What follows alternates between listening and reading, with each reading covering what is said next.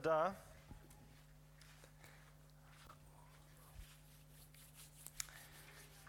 Halleluja.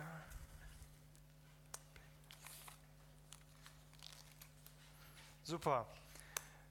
Wir hatten bei Seite 10 aufgehört im Handbuch. Da hatten wir noch gar nicht richtig angefangen, aber da steht folgende Aussage. Das Evangelium von Paulus ist die Fortführung der Lehre Jesu, die er während seiner Anwesenheit auf der Erde nicht mitteilen konnte. Das werden wir sehen, wenn wir in die Briefe reinschauen von Epheser, Kolosser, Galater, Philippa und so weiter, dass Jesus etwas gelehrt hat, was Paulus fortführt. Er lehrt nicht ein anderes Evangelium, obwohl er sagt, es ist mein Evangelium, aber er predigt das, was Jesus auch gepredigt hat und setzt es fort. Man könnte sagen, ein Unterschied zwischen den beiden ist, wenn es um die Ehe geht, aber ansonsten ist das, was Paulus lehrt, identisch mit dem, was Jesus gelehrt hat. Das ist wichtig. Äh, ich kann euch sagen, ich habe Leute getroffen, die, die gemeint haben, ja, also mit Paulus brauchst du mir nicht kommen, alles, was der geschrieben hat, ist sowieso nicht vom Herrn. Dann muss man sich fragen, okay, welche Bibel liest du? Wir sind uns ja einig, das, was Paulus gelehrt hat, ist die Fortsetzung der Lehre Jesu. Eindeutig. Und da werden wir jetzt auch gleich weiterschauen. Wir werden nicht auf Seite 11 gehen, sondern 12, Seite 12. Oder 2. Korinther 5, da fangen wir an. Ich möchte ab Vers 13 lesen und im Handbuch, da geht es auf Vers 17 los, aber da kommen wir dazu. Und jetzt schauen wir zum ersten Mal so richtig ins Wort. Denn ab Vers 13, denn sei es, dass wir außer uns waren, so waren wir es für Gott. Sei es, dass wir vernünftig sind, so sind wir es für euch. Denn die Liebe Christi drängt uns, da wir zu diesem Urteil gekommen sind, dass einer für alle gestorben ist und somit alle gestorben sind. Und für alle ist er gestorben, damit die, welche leben, nicht mehr sich selbst leben, sondern dem, der für sie gestorben und auferweckt worden ist. Fängt das schon mal gut an. Es geht nicht mehr um dich, es geht um den, der für dich gestorben ist. Und alle Ehre, auch durch dein Leben gehört Jesus. Und dann sagt er, daher kennen wir von nun an niemand nach dem Fleisch. Wenn wir Christus auch nach dem Fleisch gekannt haben, so kennen wir ihn doch jetzt nicht mehr so. Muss ich gar nicht mehr viel dazu sagen, ist selbsterklärend. Wie viele urteilen wir im Fleisch und nach dem Fleisch sollten aber nach dem Geist urteilen. Denn der geistliche Mensch urteilt zwar alles, aber im Geist, nicht im Fleisch. Dazu kommen wir später, 2. Korinther, ähm, 1. Korinther ähm, 2 und 3. Und jetzt Vers 17. Daher, wenn jemand in Christus ist, so ist er eine neue Schöpfung. Das Alte ist vergangen, siehe, Neues ist geworden. Alles aber von Gott, der uns mit sich selbst versöhnt hat durch Christus. Okay, wer in hier ist in Christus? Okay, wer hier ist eine neue Schöpfung? Okay, sollte das eine und dieselbe Aussage sein. Aber ist jemand in Christus, so ist er eine neue Schöpfung. Das ist jetzt die Grundlage. Wir werden jetzt gleich über, darüber reden, wie speziell das aussieht und was für Auswirkungen das in unserem Leben hat und haben sollte. Und wenn es noch nicht die Auswirkungen in deinem Leben hat, dann gibt es nur eine Art und Weise, das zu verändern, indem du es veränderst. Erkenntnis, dann Veränderung. Und das ist dasselbe, wie wenn wir hier predigen würden und der Stefan wäre ungläubig und er hört das, Erkenntnis, Veränderung. Richtig?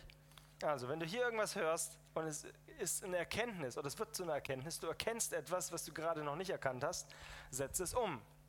Okay? Und wenn du dann irgendjemand vergeben musst über das Telefon, dann renn raus und vergib dem über Telefon. Und wenn du Halleluja schreien musst, dann schrei Halleluja. Aber setz das um. Ist jemand in Christus, so ist er eine neue Schöpfung. Halleluja. Was bedeutet das, eine neue Schöpfung zu sein? Gehen wir mal die Theorie durch. Was bedeutet das, eine neue Schöpfung zu sein? Es gibt auch andere Auslegungen, die sagen, es ist etwas neu geworden, was noch nicht da war. Also eine völlig neue Art von Mensch. Gab es noch nicht vorher. Das hat der Vater installiert. Hier steht, das Alte ist vergangen, siehe, Neues ist geworden. Alles aber von Gott, der uns mit sich selbst versöhnt hat. Ich habe jahrelang damit verbracht, zu gucken, wie kann ich denn mit diesem Gott in Einheit leben, in Frieden leben. Hat nicht funktioniert. Dann habe ich Gott gefunden, eher durch Religion, habe dann versucht, durch gute Werke ihm zu gefallen. Ähm, klappt auch nicht gut. Ein Beispiel, ich habe dann stille Zeit gemacht, die ganz still war, also immer um sechs. Mein Wecker klingelt um sechs, weil um sieben musste ich bei der Arbeit sein. Viertelstunde brauche ich zum Hinfahren, also gut kann man den Rest ein bisschen damit verbringen, ja, Jesus anzubeten und so weiter. Sechs Uhr klingelt der Wecker, wann bin ich aufgestanden? Jahrelang. 20 vor sieben, genau.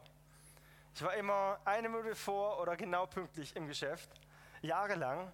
Die ersten drei, vier Stunden war ich nicht ansprechbar bei der Arbeit, wirklich, war nicht ansprechbar, weil ich jeden Morgen das Versagensgefühl hatte, ich habe es wieder nicht geschafft, die stille Zeit einzuhalten. Oh, wie soll Gott mich jetzt und was ist das überhaupt und so ein Schrott und mein Fleisch und ich hasse alles und es ist blöd. Ja, jahrelang. Mittags alles super. Halleluja. Dann hatte ich so oft das Blut über mich deklariert, dass es, äh, da war alles abgewaschen. Aber ich hatte mir selbst eine Messlatte gebaut, über die ich nicht klimmen konnte. Gott hat das nie gesagt. Er hat nie gesagt, ich werde dich erst gebrauchen, wenn du stille Zeit machst morgens. War in meinen Gedanken drin. Ähm, ich habe es in den ach, Jahren, ich habe dreimal geschafft, stille Zeit zu, also effektiv stille Zeit, wirklich zu beten. Boah, wenn ich da zurückdenke. Ähm, wenn ich jetzt morgens aufstehe, ist das eine ganz andere Motivation, weil selbst wenn ich mal verschlaf, zu spät aufstehe und stehe ich als neue Schöpfung auf oder hat sich da irgendwas geändert? Nein, hat sich nichts geändert. Und es ist schwer, ein Christsein zu leben, wo wir uns Regeln auferlegen. Es ist schwer. Es ist nicht schwer, als Sohn Gottes aufzustehen, wo du weißt, ob du nachts jetzt einschläfst oder äh, egal wann du einschläfst und egal wann du aufstehst, du bist geliebt. Dir ist vergeben und du bist in den Armen deines Papas. Und das ist eine ganz andere Art und Weise zu leben. Das gilt für den Supermarkt, das gilt für, wie wir ins Auto einsteigen, wie wir singen, wie wir auftreten. Alles ist damit eingeschlossen. Und er sagt, sind wir eine neue Schöpfung? Sind wir in Christus, sind wir eine neue Schöpfung? Er hat das gemacht, er hat das geschaffen. Spannende Frage. Ab wann sind wir denn diese neue Schöpfung? Wenn wir Jesus unser Leben geben. Okay. Bitte? Da wird es uns bewusst. Mhm.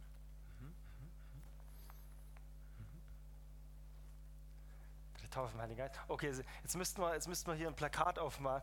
Wir machen das mal. Komm, wir, wir machen das mal. Okay. Angenommen, das wäre jetzt so. Äh, wann, wann, sind wir eine neue Schöpfung? Ja, hier bewegen wir uns, hier, hier drin, ja, so. Okay. Sollte jetzt so. Ja, machen wir mal angenommen, das wäre ein Buch, okay? Also so aufgeklappt, ja. Dann ist es besser. Ja, angenommen, das wäre jetzt ein Buch, so aufgeklappt. Das, mir gefallen solche Experimente. Wann, wann sind wir denn eine neue Schöpfung? Haut nochmal die Antworten raus.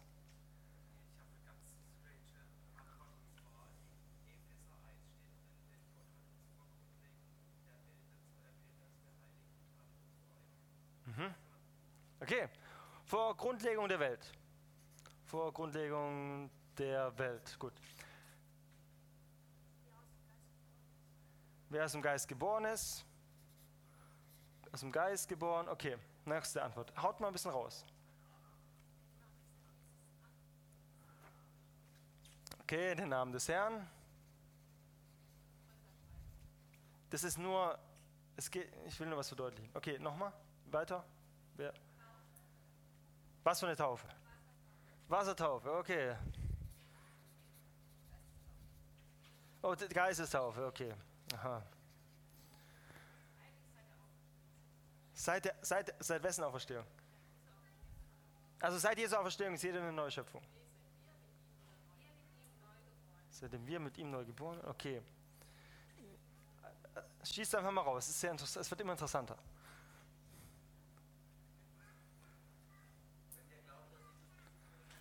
Wenn wir glauben, okay, noch, noch zwei, noch zwei, komm, zwei ist gut.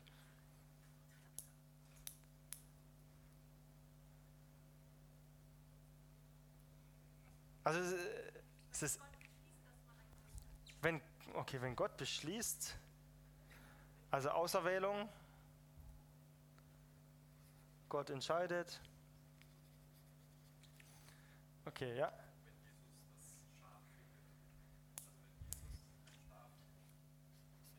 Okay, Jesus findet.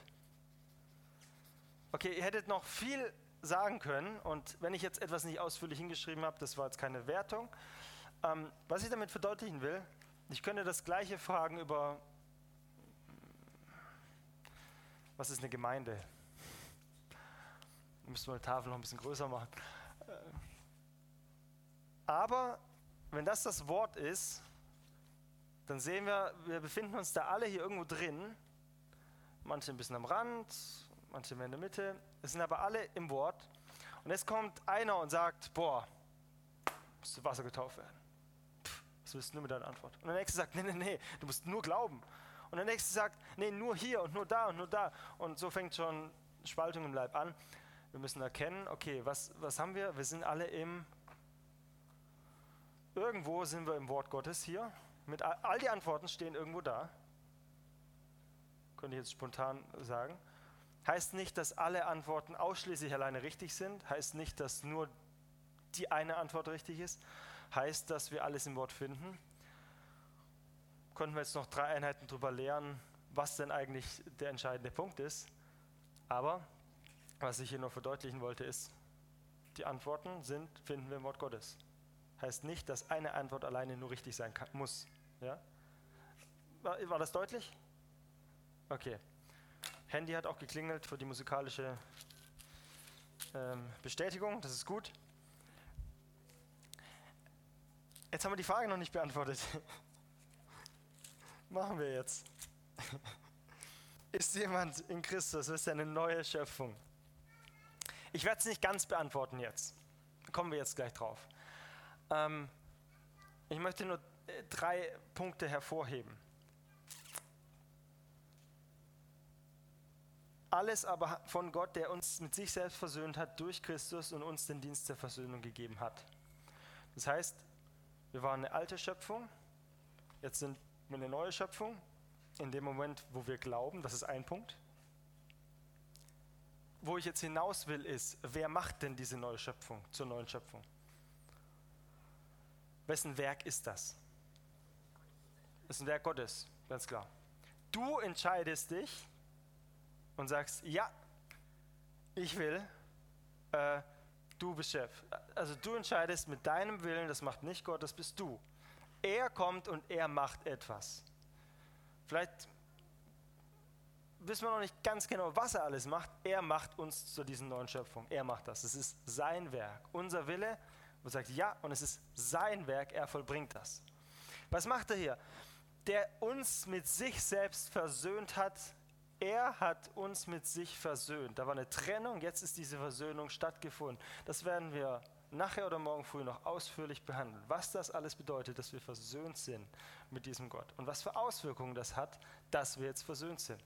Kann ich sagen, hätte, ich das, was, was, was im Wort steht, was wir in den nächsten drei Tagen durchmachen, durchlesen, erarbeiten, hätte ich das gewusst vor zehn Jahren, Halleluja, so viel Leid, so viel Elend, so viel Süchte, so viel Zerstörung hätte ich mir sparen können, weil das kommt daher, dass wir nicht wissen, wie sehr geliebt wir sind von diesem Vater, der uns konstant immer noch liebt, der mich liebt, während ich hier stehe und rede, der dich liebt, wie du hier zusitzt, sitzt und zuhörst, der sein Herz ausschütten möchte, der es ausgeschüttet hat, der,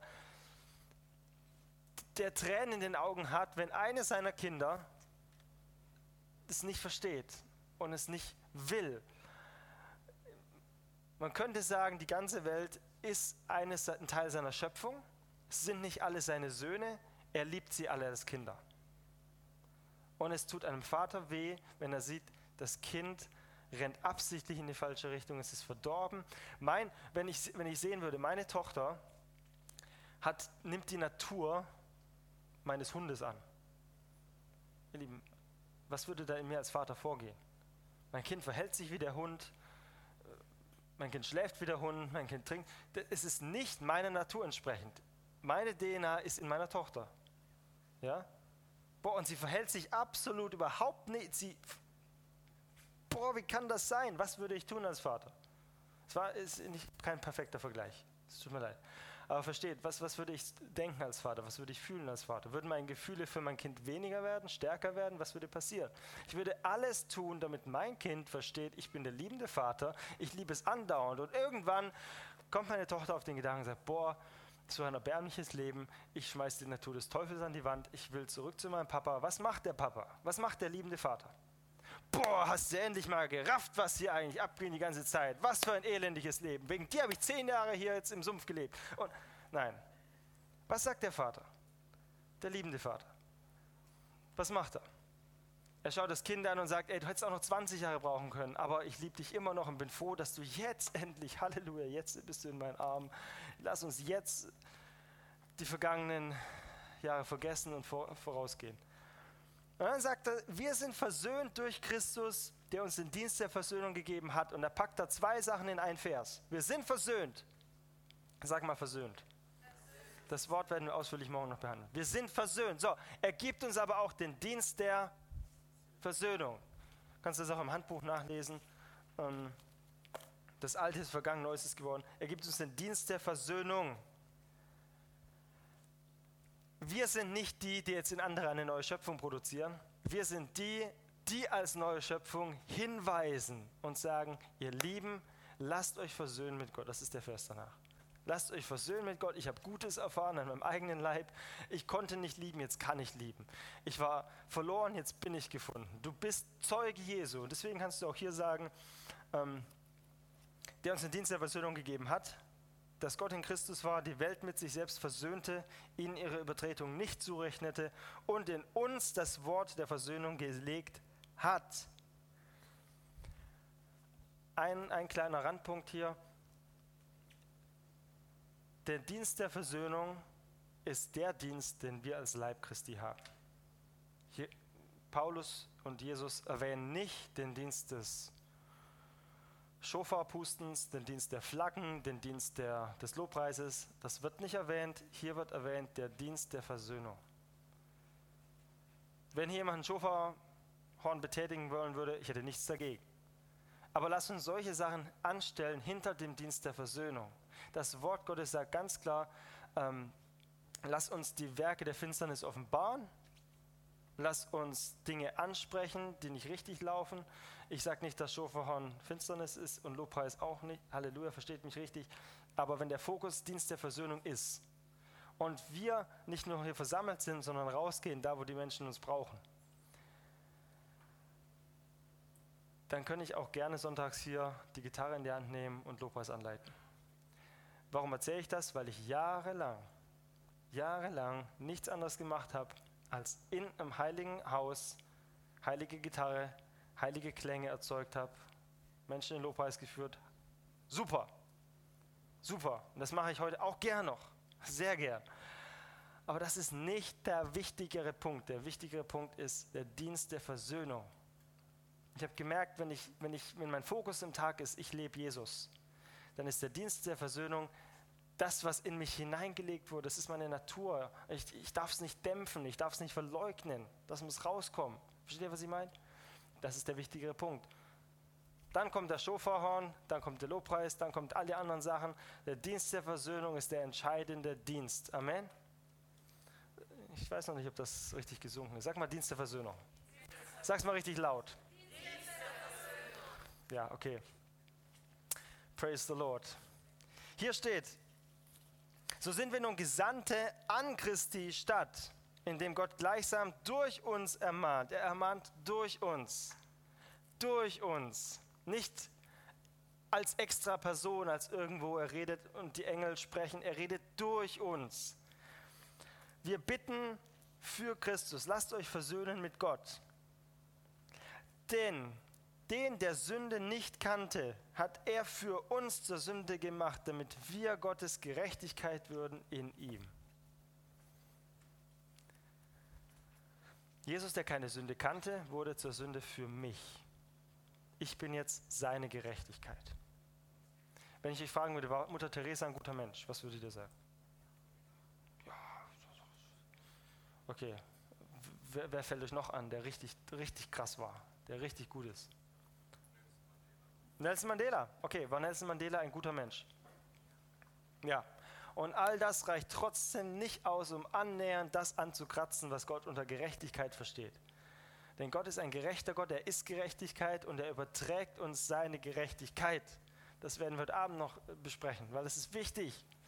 Wenn ich in den Spiegel schaue und nicht absolut Gerechtigkeit sehe und Jesus in mir, dann, dann ist dieser Punkt noch nicht gesagt.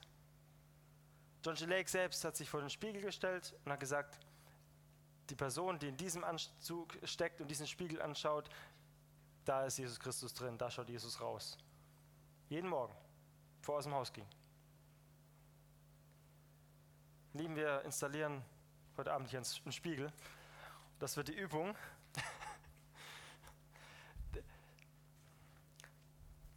Lass uns diesen Vers mal zusammen laut lesen, Vers 21. Habt ihr die, haben wir dieselbe Übersetzung? Wir einigen uns auf Elberfelderisch. Ich lese einmal vor und wir lesen laut nach. Den, der Sünde nicht kannte, hat er für uns zur Sünde gemacht. Den, der Sünde nicht kannte, hat er für uns zur Sünde gemacht. Teil 2. Damit wir Gottes Gerechtigkeit würden in ihm. Damit wir Gottes Gerechtigkeit würden in ihm. Personifiziert bedeutet das Stefan der Johannes, der Alexander, die Rena Renette. Hier steht dein Name drin. Hier steht nicht allgemein der Leib, hier steht dein Name drin.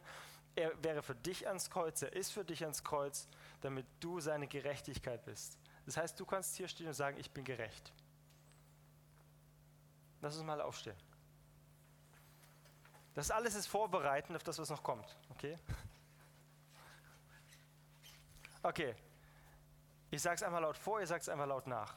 Ich bin gerecht. Ich bin gerecht. Gesprochen. Gesprochen. Das ist so, wenn der Richter den Hammer auf den Tisch haut, frei Spruch. Ich bin gerecht. Ich bin gerecht. In, Gottes Augen.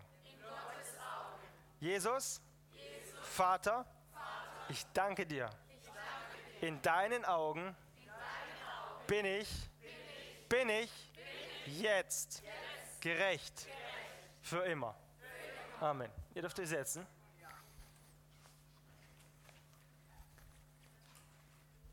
Und jetzt kommt die entscheidende Frage und jetzt leiten wir über und jetzt haben wir ein kleines Video vorbereitet. Welcher Teil, noch nicht zeigen, aber welcher Teil oder was ist denn passiert? Welcher Teil von uns ist denn gerecht? Was ist denn da passiert? Wir möchten jetzt über Geist, Seele und Leib sprechen. Und das ist so die Grundlageübung für das, was kommt. Und ihr dürft gerne auf Seite, oh, Seite 26. Genau, Seite 26. Und dann zeigen wir mal kurz das Video. Ja? Ah, das Video wird auf dieser Leinwand zu sehen sein. Das heißt, wer es nicht sieht, wir geben euch ein paar Sekunden, dass ihr aufsteht und irgendwo hingeht. Das, wo hat Bildschirme? Ach, jetzt Bildschirme. Gut. Es hat die Bildschirme, Technik, super. Hi, ich bin Andrew Womack und ich spreche heute über Geist, Seele und Leib. Was vielleicht nicht gerade das spannendste Thema zu sein scheint, aber für mich war es eines der umwerfendsten Dinge, die Gott mir je gezeigt hat. In 1. Thessalonicher 5,3 schreibt Paulus: Er selbst aber, der Gott des Friedens, heilige euch beständig durch und durch, und euer ganzes Wesen, der Geist, die Seele und der Leib möge untadelig bewahrt werden bis zur Wiederkunft unseres Herrn Jesus Christus. Nun hier steht es ganz klar. Wir bestehen aus Geist, Seele und Körper. Was den Körper angeht, brauche ich nicht viel zu erklären. Das ist das, was du siehst, wenn du in den Spiegel schaust. Dann die Seele. Einige Leute definieren Seele als dein Verstand, dein Willen und Emotionen. Und ich glaube, dass auch das Gewissen dazu gehört. Ich denke, dass die Seele das ist, was die meisten ihre Persönlichkeit nennen. Wenn ich deinen Körper berühre, kannst du das fühlen. Aber ich kann dich auch mit Worten berühren. Ich kann dich emotional berühren und kann dich entweder glücklich machen oder traurig oder wütend. Du kannst die Worte sprechen und eine Person damit verletzen. Du siehst, der Körper und die Seele sind Bereiche unserer Person, die wir spüren. Aber der geistliche Teil in uns ist total anders. Jesus sagt in Johannes Kapitel 3, Das, was vom Fleisch geboren ist, ist Fleisch, und das, was vom Geist geboren ist, ist Geist. Und es besteht keine Verbindung zwischen den beiden. Du kannst es eben nicht auf physische Weise deinen Geist spüren. Du hast zu deinem Geist keinen Zugang in einer natürlichen, spürbaren Art und Weise. Und hierin besteht eine der größten Schwierigkeiten in unserem Leben als Christ. Der Geist ist der Teil von uns, mit dem Gott kommuniziert und durch den alles Leben und die Kraft Gottes zu uns fließt. In Jakobus 2,26 sagt die Schrift, Denn gleich wie der Leib ohne Geist tot ist, so ist auch der Glaube ohne die Werke tot. Und daraus wird ziemlich deutlich klar, dass das lebengebende Element in dir der Geist ist. Einer der größten Schlüssel für mein Leben mit Gott war dieses Verständnis der Realität von Geist, Seele und Körper. Nämlich, dass wir den Geist nicht sehen oder fühlen können. Der einzige Weg, um geistliche Tatsachen zu erkennen, ist die Bibel. Einfach akzeptieren und glauben, was sie sagt. Jesus sagt in Johannes 6:63, das Fleisch nützt nichts, es ist der Geist, der lebendig macht. Das Fleisch nützt gar nichts. Das Wort, das ich zu euch spreche, das ist Geist und das ist Leben. Das Wort offenbart uns geistliche Realität. Und wenn du wissen willst, wie dein Geist beschaffen ist, dann musst du zu Gottes Wort gehen und es herausfinden. Du kannst nicht deinen Emotionen vertrauen, die dich betrügen können. Du musst Gottes Wort befragen. Schauen wir uns Jakobus Kapitel 1 an. Seid aber Täter des Wortes und nicht bloß Hörer, die sich selbst betrügen. Denn wer nur Hörer des Wortes ist und nicht Täter, der gleicht einem Mann, der sein natürliches Angesicht im Spiegel anschaut. Er betrachtet sich und läuft davon und hat bald vergessen, wie er gestaltet war. Wer aber in das vollkommene Gesetz der Freiheit hineinschaut, hier spricht er von dem, was Jesus uns im Neuen Testament gebracht hat, und darin bleibt, dieser Mensch, der kein vergesslicher Hörer, sondern ein wirklicher Täter ist, er wird glückselig sein in seinem Tun. Diese Schriftstelle vergleicht die Bibel mit einem Spiegel, in den du schaust, um dein geistliches Spiegelbild zu sehen, wie du im geistlichen Bereich aussiehst.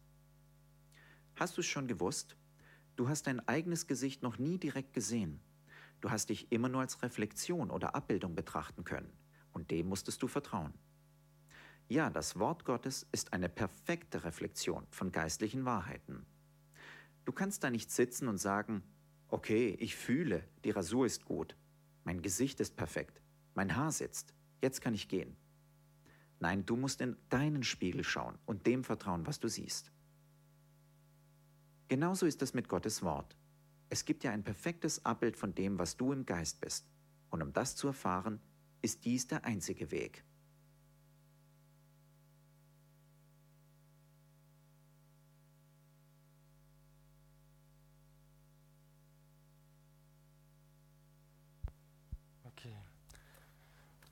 Finde ich ein super Video, kann man sich viel Erklärung sparen, anschauen, verstehen.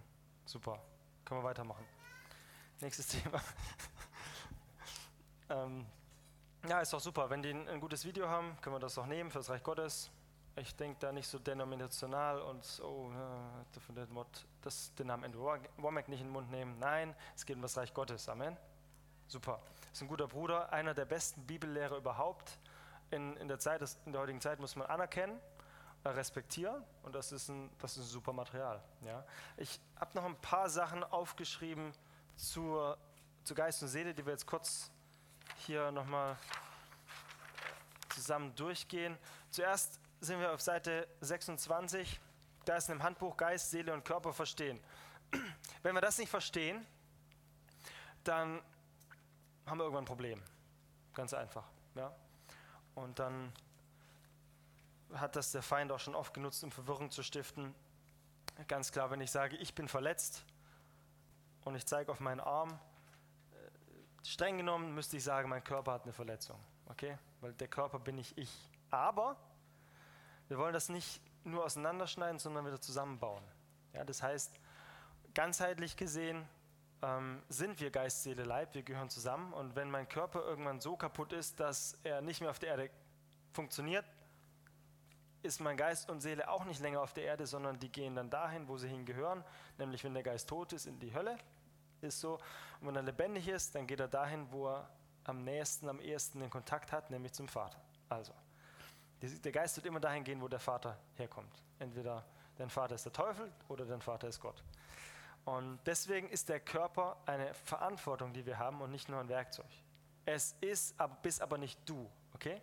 Genauso wie das Auto, in das du einsteigst, nicht du bist, sondern es gehört dir. Allerdings sollten wir darauf aufpassen.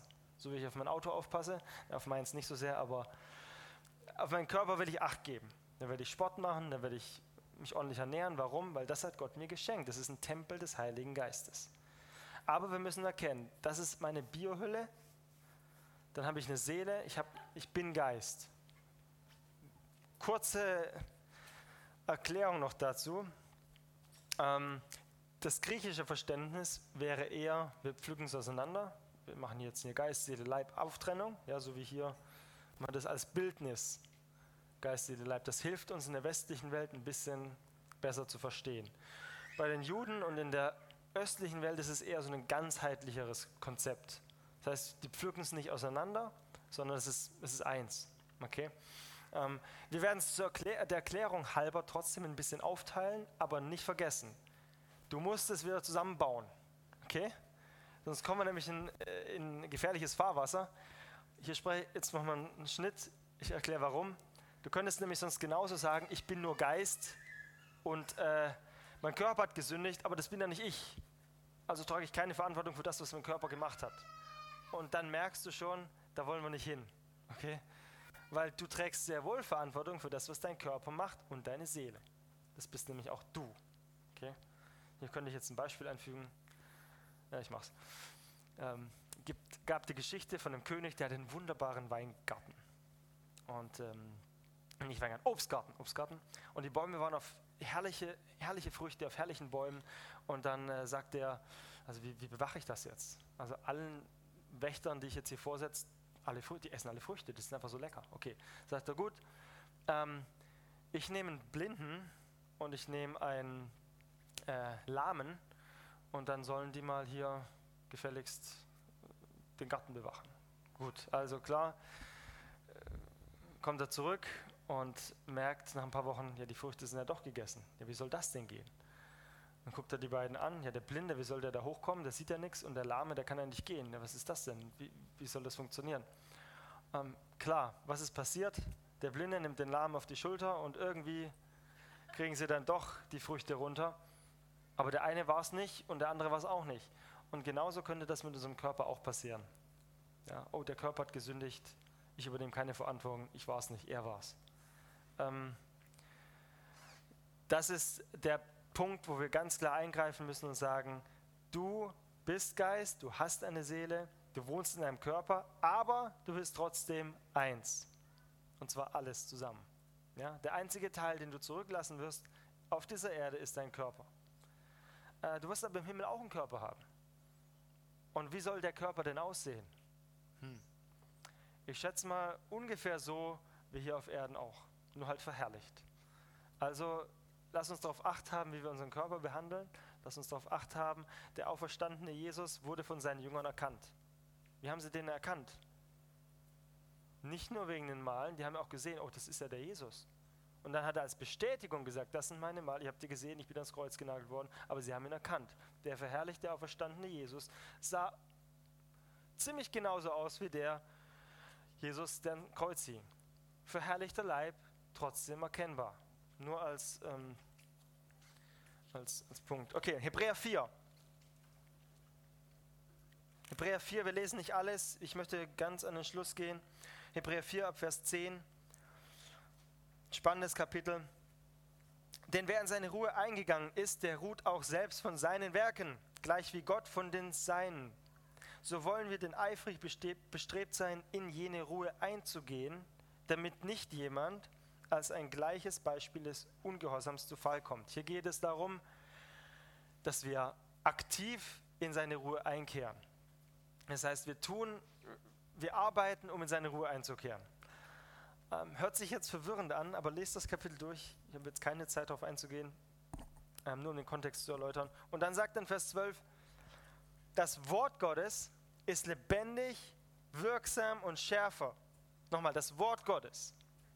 Das Wort Gottes ist lebendig wirksam schärfer als jedes zweischneidige Schwert. Es dringt durch und es schneidet, bis es schneidet sowohl Seele als auch Geist, sowohl Mark als auch Bein. Und es ist ein Richter der Gedanken und Gesinnungen des Herzens. Was ist ein Richter der Gedanken und Gesinnungen des Herzens?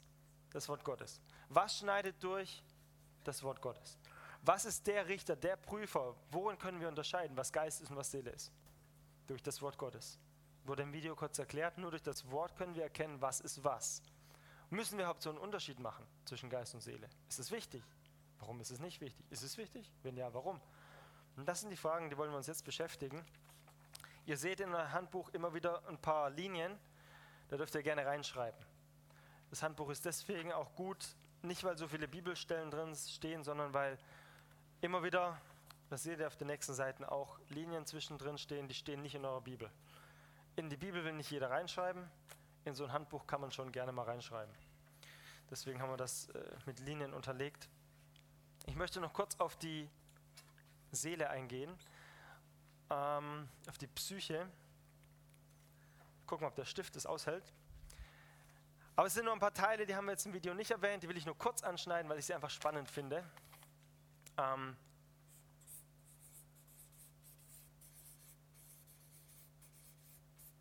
man könnte auch sagen, der Mensch besteht auch aus Temperament.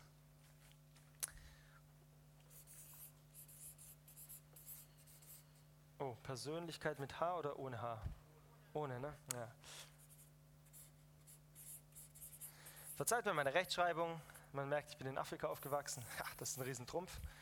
Dann kann ich hier jetzt schreiben, was ich will.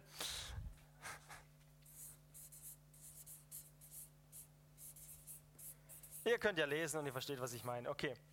Könnt ihr sagen, Temper Temperament, Persönlichkeit und Charakter. Und ich habe mir da ein bisschen mal informiert und reinstudiert. Es ist sehr spannend. Man könnte nämlich sagen, ähm, das ist eher äh, das ist eher Bauch, das ist eher Kopf und das ist eher Herz. Wenn du jetzt jemanden nämlich fragen würdest, wo stecken die Triebe? Was würdet ihr sagen? Wo steckt denn der Trieb des Menschen, die Triebe? Im, im Fleisch. Ja, okay. Aber das Temperament, spannenderweise ist das Temperament erstmal wertneutral. Da steckt zum Beispiel auch Lust drin. Ähm, ich habe jetzt Lust auf ein Eis. Du musst es gar nicht begründen, okay, ist jetzt Eis schlecht oder gut, ist einfach neutral. Ähm, könntest jetzt als Arzt sagen, okay, ja, für deine Zähne ist Eis wohl nicht gut und so weiter, aber es ist erstmal neutral. Aber da stecken unter anderem auch Triebe drin, danke für die Stifte, ähm, Lust, vielleicht auch Gefühle, das könnte auch ein bisschen mit der Persönlichkeit ähm, eher drinstecken das sind jetzt nicht Teile, die voneinander getrennt sind. Okay? Das ist nur eine kleine Veranschaulichung, weil ich das einfach spannend finde. Ähm, überlappen und vermischen sich. Okay? Ähm, worauf will ich jetzt hinaus? Genau. Das, der Temperament wäre eher Biologie. Biologie. Das wäre eher Prägung. Und das letzte wäre Selbstbestimmung.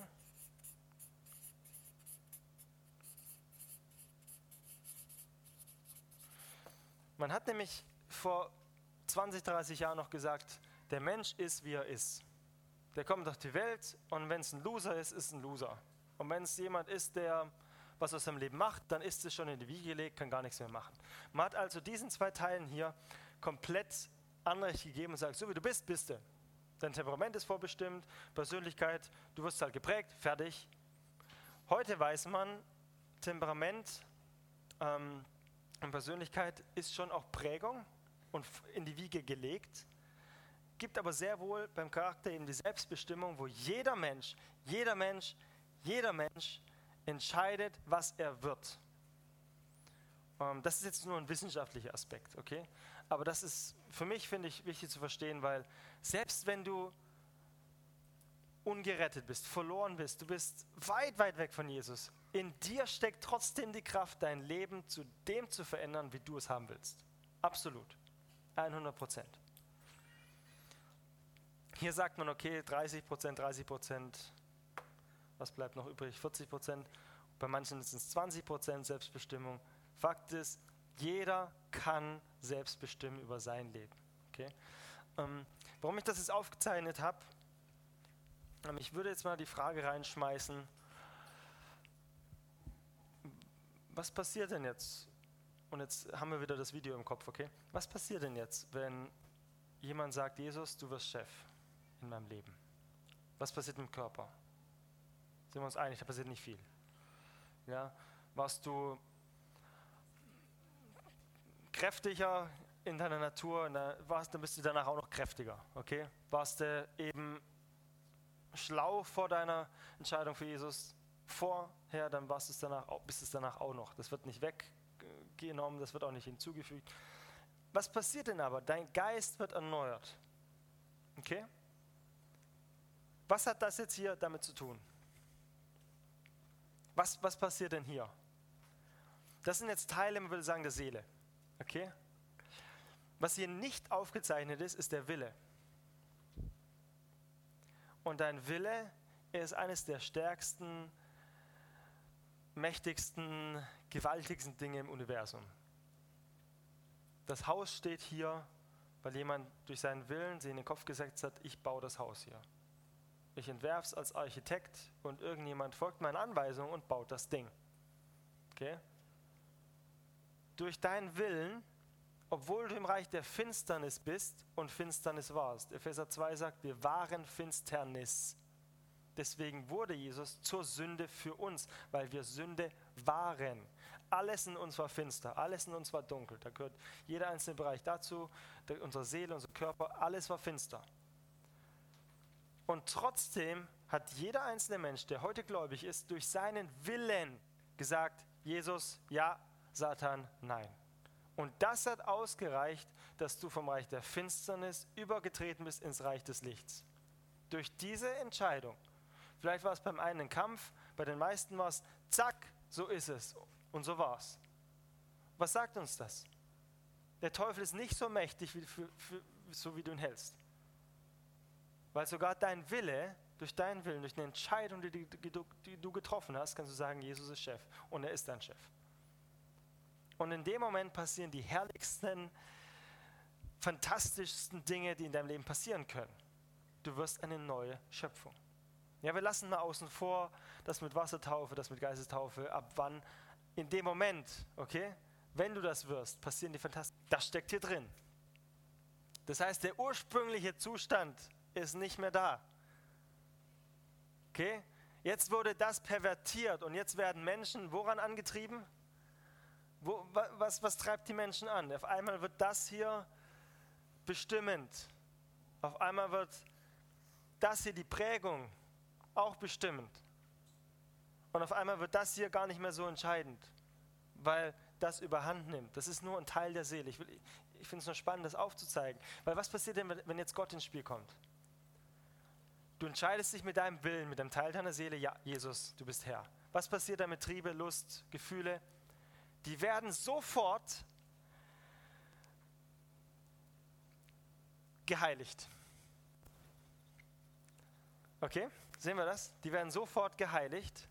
Das ist ein Teil deiner Seele, wo du sagst, ich bin auf einmal nicht mehr triebgesteuert. Und das, was Gott als Sexualität äh, wunderbar geschaffen hat, sollte dann auch wunderbar so ausgelebt werden. Und wenn du als Christ sagst, ja, ich werde von meiner Sexualität so getrieben, ich bin immer noch hier süchtig und da habe ich Probleme. Moment, dann ist das nicht die Sexualität, die von Gott kommt, sondern immer noch der perverse Teil. Aber du hast vielleicht nicht erkannt, dass das nicht zu deiner Natur gehört. Und hier ist das der Segen der Erkenntnis und der Segen des Verstehens, weil wenn ich erkannt habe, ich bin nicht mehr Herr meiner, ich bin nicht mehr unter meinen Trieben, kann ich sofort sagen, stopp, weil die Wahrheit wird mich frei machen. Ihr hört die Wahrheit, was macht die Wahrheit? Sie wird dich frei machen. Deswegen heiligt Gott das, auf einmal wirst du fortan geprägt von dem Wort Gottes. Deswegen ist es wichtig, Gemeinschaft mit dem Wort zu haben. Und dein liebender Vater prägt dich, wenn du denn Gemeinschaft mit ihm hast. Halleluja. Und auf einmal kann, wird das Herz ist nicht das, was wir verändern müssen. Das hat Gott verändert. Okay?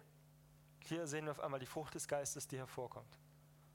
Unser Denken muss jetzt noch verändert werden und das Denken ist auch Teil der Seele. So, ich lasse es einfach mal stehen. Ich will dann nicht näher darauf eingehen. Es ist nur interessant zu sehen, was passiert denn auch in unserem Innersten, wenn wir Ja zu Jesus sagen. Verändern sich dramatisch viele Dinge. Deswegen, was wir hier predigen, ist kein schizophrenes Christentum, ihr Lieben. Wenn Schizophrenie in deinem Alltag sichtbar wird, dann stimmt was nicht. Das kommt vielleicht von falscher Lehre, von unklarer Lehre und weil du es vielleicht im Wort noch nicht erkannt hast. Mit schizophrenem Christentum meine ich, ich sehe hier die Wahrheit, aber ich kann sie überhaupt nicht leben.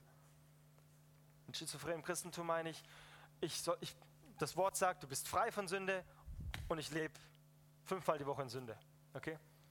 Ähm, wie soll das zusammenpassen? Auf einmal find, findest du dich in einem riesen Spagat und es wird immer größer und, und zack, irgendwann reißt etwas. Und das Wort Gottes kennt diese Spagat nicht, sondern es sagt, hier ist ein Absolut. Entweder du bist auf diesem Stuhl oder du bist auf diesem Stuhl.